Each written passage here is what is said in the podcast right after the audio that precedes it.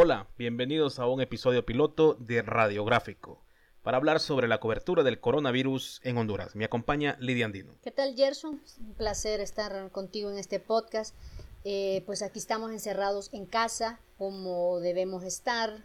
Ya llevamos un tiempo en cuarentena en el país, pero sabemos lo necesario que es estar en, eh, en nuestras casas ante este virus tan mortal que se ha vuelto a nivel mundial. Y en este encierro, nosotros vamos a aprovechar para hacer este piloto. Es un proyecto radiográfico que traíamos en la cabeza de ya días, hace un par de días realmente, pero no nos habíamos atrevido a salir con él porque simplemente nos habíamos entregado a todas las ocupaciones. Estamos trabajando en casa, estamos haciendo teletrabajo, la mayoría de los periodistas, y bueno, nos ha quedado un tiempo libre para decir, hombre, hagamos el podcast. Hoy es el momento. Hoy es el momento y salimos con, con este piloto de radiográfico. Esperemos que le guste. El coronavirus llegó a Honduras el 11 de marzo, oficialmente, aunque anteriormente hicimos un gran show, Lidia, con una persona que venía con gripe de Taiwán y creímos que era coronavirus. Sí, realmente fue lamentable el, el incidente, la forma que se trató esta noticia, de esta señora. Eh, al final se definió como un show. Eh, lastimosamente nos dimos cuenta ahí de que no estábamos preparados para una cobertura eh, de esta magnitud. No estaba preparado el periodismo para una cobertura y menos estaba preparado el país para recibir una pandemia como la del coronavirus. Honduras está acostumbrado a lidiar con epidemias como el dengue, por ejemplo, donde se registran casos de hasta 170 mil eh, personas contagiadas por el, por el vector, pero son cosas que van saliendo, ¿no? A pesar de que la tasa de mortalidad es alta, el sistema sanitario de Honduras permite ir, ir labrándolo, pero el coronavirus no, porque tiene unas complicaciones y necesita de aparatos médicos que el país no tiene. Sí, realmente es una, una situación muy complicada. Los médicos realmente en Honduras están haciendo un esfuerzo mucho más allá porque no tienen toda esta logística, todos estos implementos que necesitan para salvar estas vidas. Están haciendo realmente una labor impresionante, Gerson, y eso hay, hay que alabarlo. 11 de marzo, inicia el coronavirus en Honduras. El primer caso, una mujer que llega de España en estado de embarazo y luego se crea eh, y luego llega la dichosa fiesta. Sí, eh, realmente en el 11 de marzo se confirmaron los dos primeros casos. La mujer embarazada de 42 años que venía de España, que vino de España el 4 de marzo. Oye bien. Y la otra persona eh, contagiada de 37 años venía de Suiza y vino el 5 de marzo. ¿Verdad? Y esta información ya eh, de que estaban contagiados fue el 11 de marzo. O sea, estamos hablando de unos seis días después que empezaron a, sentir los síntomas. O sea, el, ellos llegaron el 4 y 5 a Honduras, el 11 se les declara positivos, sí, ya seis días después, y hoy que grabamos eh, este piloto de podcast, es 28 de marzo, y ese primer caso se registró el 11, 17 días después. El país ha anunciado tener 95 casos comprobados, pero autoridades hablan de que asintomáticos y sintomáticos habrán más de que de 5.000 en Honduras. 5.000, sí. Andan 5.000 casos rondando en el país, unos asintomáticos y otros que ya, ya tienen el, el virus. En los 17 días que ha vivido el coronavirus en Honduras se registran tres muertos pero hay uno que no, bueno, los tres de, la zona de Villanueva, ¿no? Villanueva Cortés, sí. justamente. Pero el primero, eh, un señor de 60 años, no aparece en las estadísticas. En los comunicados que ofrece el Sistema Nacional de Riesgos, SINAGER, nunca se habló de un hombre de 60 años de Villanueva Cortés, en cambio sí de un hombre de 66 años. Ese fact-checking lo estamos preparando para realmente ver si esta persona murió de coronavirus. De hecho, la familia niega que murió de coronavirus. Tal vez es porque tienen miedo eh, eh, de, que pase algo contra ellos, contra los familiares, o porque realmente no les han dado alguna prueba, ¿verdad?, que verifique que murió de coronavirus. Pero quisiera hacerte una, una crónica de lo que ha pasado en Honduras después de ese 11 de marzo, donde se confirmaron los dos primeros casos. El día siguiente, el 12, el gobierno suspende las clases en los colegios y en las escuelas por 14 días y cancela todo evento público. El 13 de marzo, el gobierno aprueba 420 millones de dólares para comprar médica y construcción de 95 hospitales. ¿Tenemos cuántos ya? Ninguno. Ni mascarillas tienen el equipo médico y, y auxiliar. Sí, o sea, se aprueban 420 millones en un decreto de emergencia para construir 95 hospitales. Previamente se habían aprobado 200 millones para enfrentar la pandemia, cuando era amenaza de que llegara a América, cuando el problema solo era de China y no del mundo. Posteriormente a los 420 millones se emite otro decreto de emergencia para aprobar otros 400 millones. Al final, el gobierno de la República, mediante decretos ejecutivos y, y decretos legislativos, termina aprobando 1.100 millones de dólares para atender la pandemia. Hasta el día de hoy no tenemos ningún hospital, ni móvil. Ni móviles. La Organización Panamericana de la Salud, la Organización Mundial de la Salud, le recomendaron al gobierno de Honduras que construyera instalaciones pro tempore, ¿no? Eh, provisionales. Están utilizando algunos gimnasios deportivos de la Ciudadela Olímpica en Tegucigalpa, de la Villa Olímpica, para atender algunos casos. Sí tenemos el registro de que en el Hospital Gabriel Alvarado de Comayagua se construyeron unas habitaciones y en el tórax y en el San Felipe, en Tegucigalpa, se acondicionaron otras tantas. Pero no es cierto, no existen los 95 hospitales. Luego, el 15 de marzo, suben los casos a 6 y se cierran fronteras aéreas, marítimas y terrestres, negocios, a excepción de supermercados, farmacias, gasolineras y bancos. El 17 de marzo, el gobierno declara toque de queda absoluto en cuatro ciudades. Tegucigalpa, San Pedro Sula, La Ceiba y Choluteca. Pero es un toque de queda, Lidia, irrisorio, light, le dicen muchos, aunque después el país decidió prolongarlo al resto del territorio nacional, es lamentable las decisiones que luego tomaron a propósito de la, de la clase empresarial, ¿no? que mediante presiones del mismo gobierno, de intereses encontrados, terminan permitiendo que muchas personas estén en las calles, aunque haya, entre comillas, toques de queda absolutos ese 20 de marzo es lo que tú dices, que hay un toque de queda absoluto a nivel nacional. El 24 de marzo sube a 30 casos y en toque de queda, gobierno abre los bancos. El 26 de marzo sube a 52 los casos y la gente sigue en las calles. Hoy, 28 de marzo, seguimos encerrados. Bueno, unos estamos encerrados, otros andan de recreo en las calles y estamos a la espera que haya una prórroga de dos semanas más, que es lo más probable que se viene para, para Honduras en las próximas semanas. Entre esos lapsos de tiempo, el gobierno de la República de Honduras firmó decretos de emergencia para entregarle alimentos a las personas que no tienen recursos, aquellas que viven de la economía informal. En Honduras es más del 40%, que viven del día a día. Eh, sin embargo, la distribución de alimentos no ha sido equitativo y muchas personas han tenido que salir a la calle. En palabras del presidente de la República, son 3.2 millones de personas las que se verán beneficiadas con la entrega de alimentos. Él lo prometió durante 30 días, estará entregándole alimentos a las zonas más vulnerables de Honduras. Sin embargo, la gente está en las calles reclamando comida y no me extrañaría también que hayan intereses políticos encontrados al respecto de ello. ¿Será tan difícil manejar que la gente no esté en la calle y que esté encerrada en su casa? Es tan difícil de entender de que esto ya se ha ido de las manos, de que esto realmente no es un juego, de que esto a, nivel mundial ya es un problema gravísimo y nosotros tenemos gente todavía en la calle. Irrisorio también fue a la mitad del camino cuando el ministro de Seguridad, Julián Pacheco, decía absoluto, pero la gente puede salir a la calle. Y el ministro de la Presidencia Eval Díaz decía nadie puede salir, entonces había una contradicción de quién tenía la razón y entonces eso confundió a la gente y la gente pues se pasó en la ordenanza por donde... Es que desde el mismo gobierno unos decían una cosa y los otros otra, entonces no sabíamos a, quién creerle.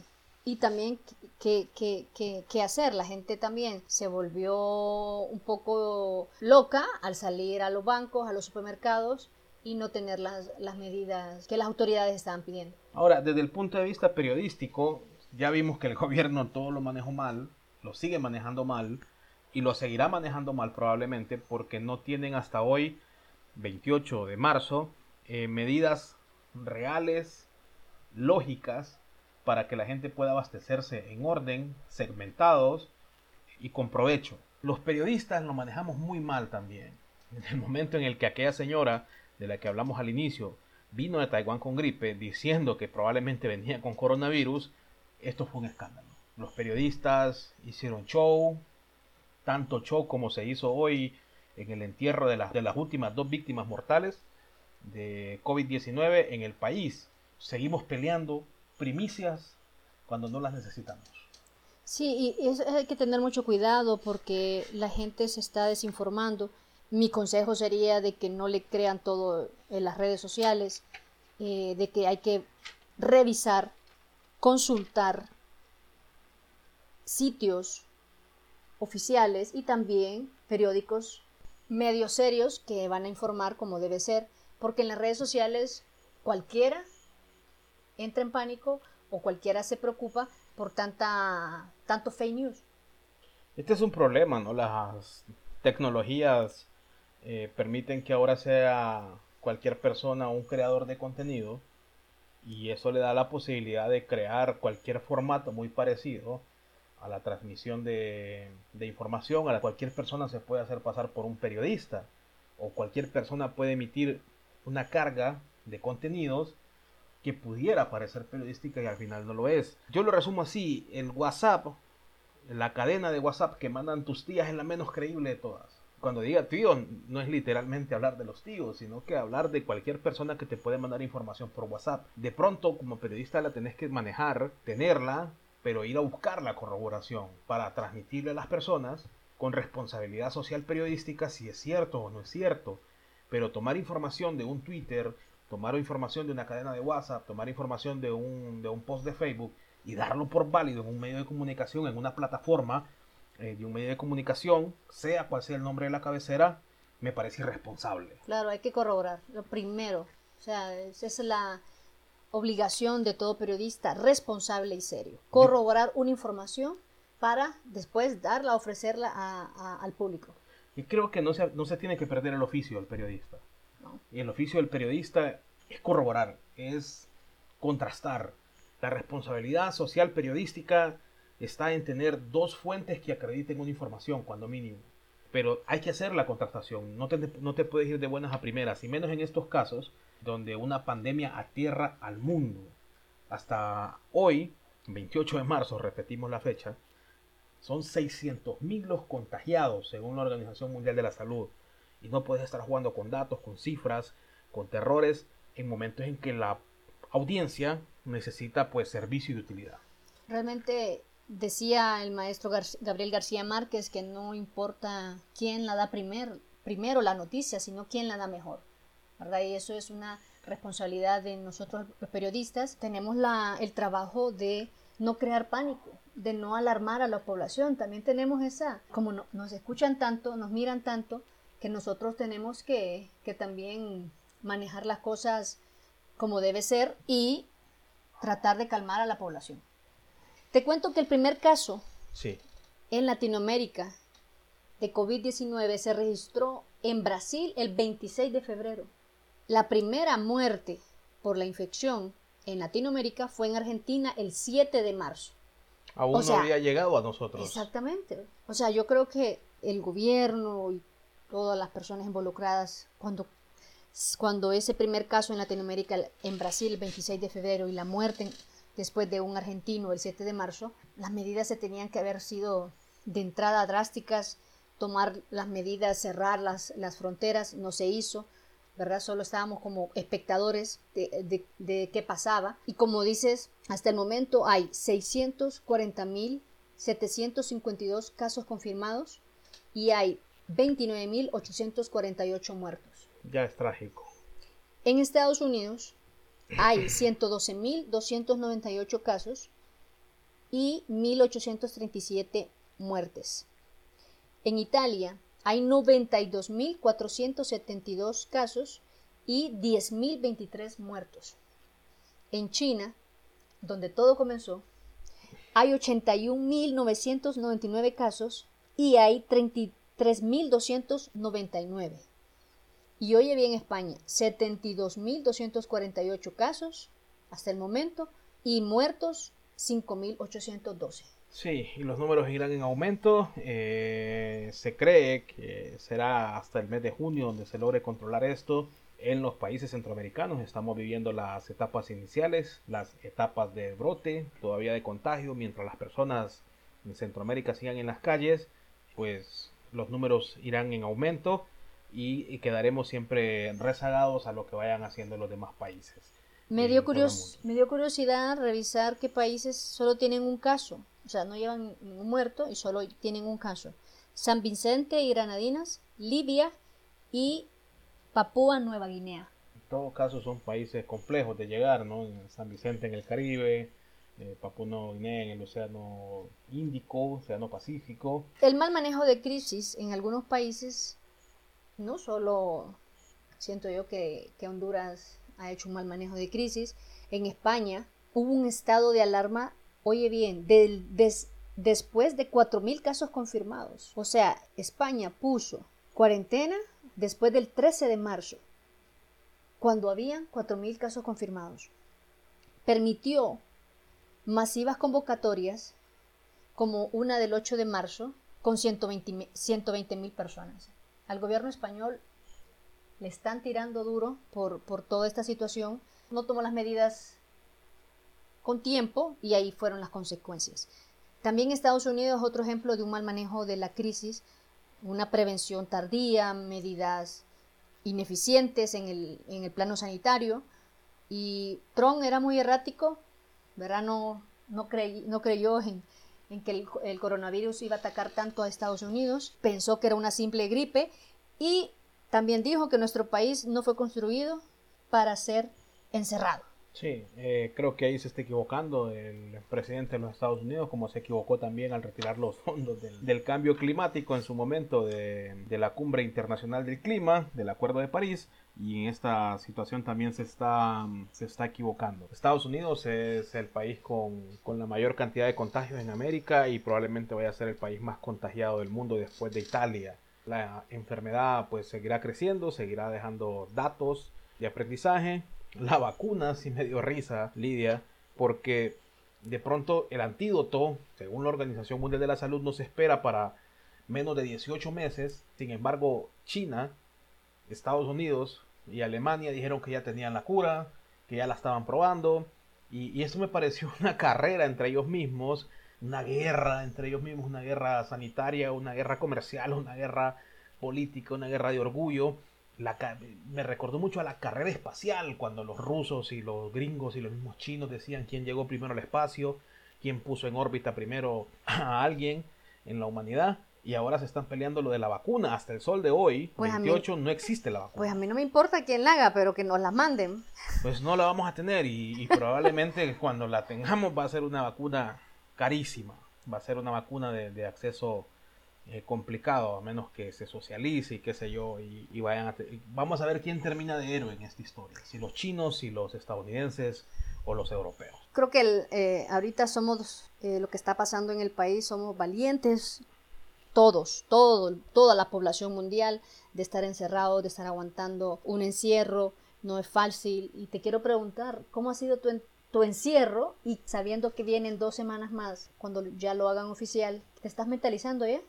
Por naturaleza no soy sociable. Y en segundo lugar, los últimos 7, 6, 7 años de mi vida profesional y personal me las he pasado encerrado en salas de redacción.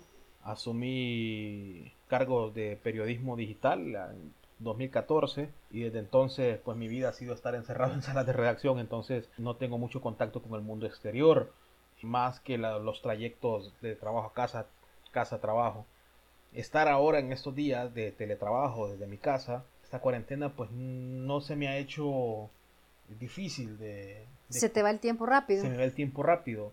Sin embargo, sí me he dado cuenta que estoy trabajando más de la cuenta. Claro, son las 12 y estás todavía. Estamos haciendo, creo que me conté una jornada hasta de 20 horas, 20 horas, construyendo contenido, verificando datos, contrastando fuentes, viendo si la información que nos llega es correcta o no es correcta, si la redacción que estamos ofreciéndole a la audiencia en los portales para los que trabajo es la ideal. Eh, además, eh, le ayudo a una especialista en nutrición clínica en, sus cuentas sociales y de pronto hay que tomar información, eh, transformarla para que sea de beneficio y de utilidad para, para, sus clientes, para sus pacientes, para su audiencia. Estresa realmente. es estresante. Sí, estar escuchando noticias todo el todo tiempo. El día, todo el día. Eh, tengo el televisor, eh, tengo el radio. el radio. tengo la señal de internet, tengo los grupos de WhatsApp abiertos, tengo los correos electrónicos atestados de información, solicitudes. Termino Noqueado. Noqueado, sin duda alguna. Este fue el primer episodio de Radiográfico. Se despide Lidia Andino y Gerson Gómez. Nos seguimos hasta luego.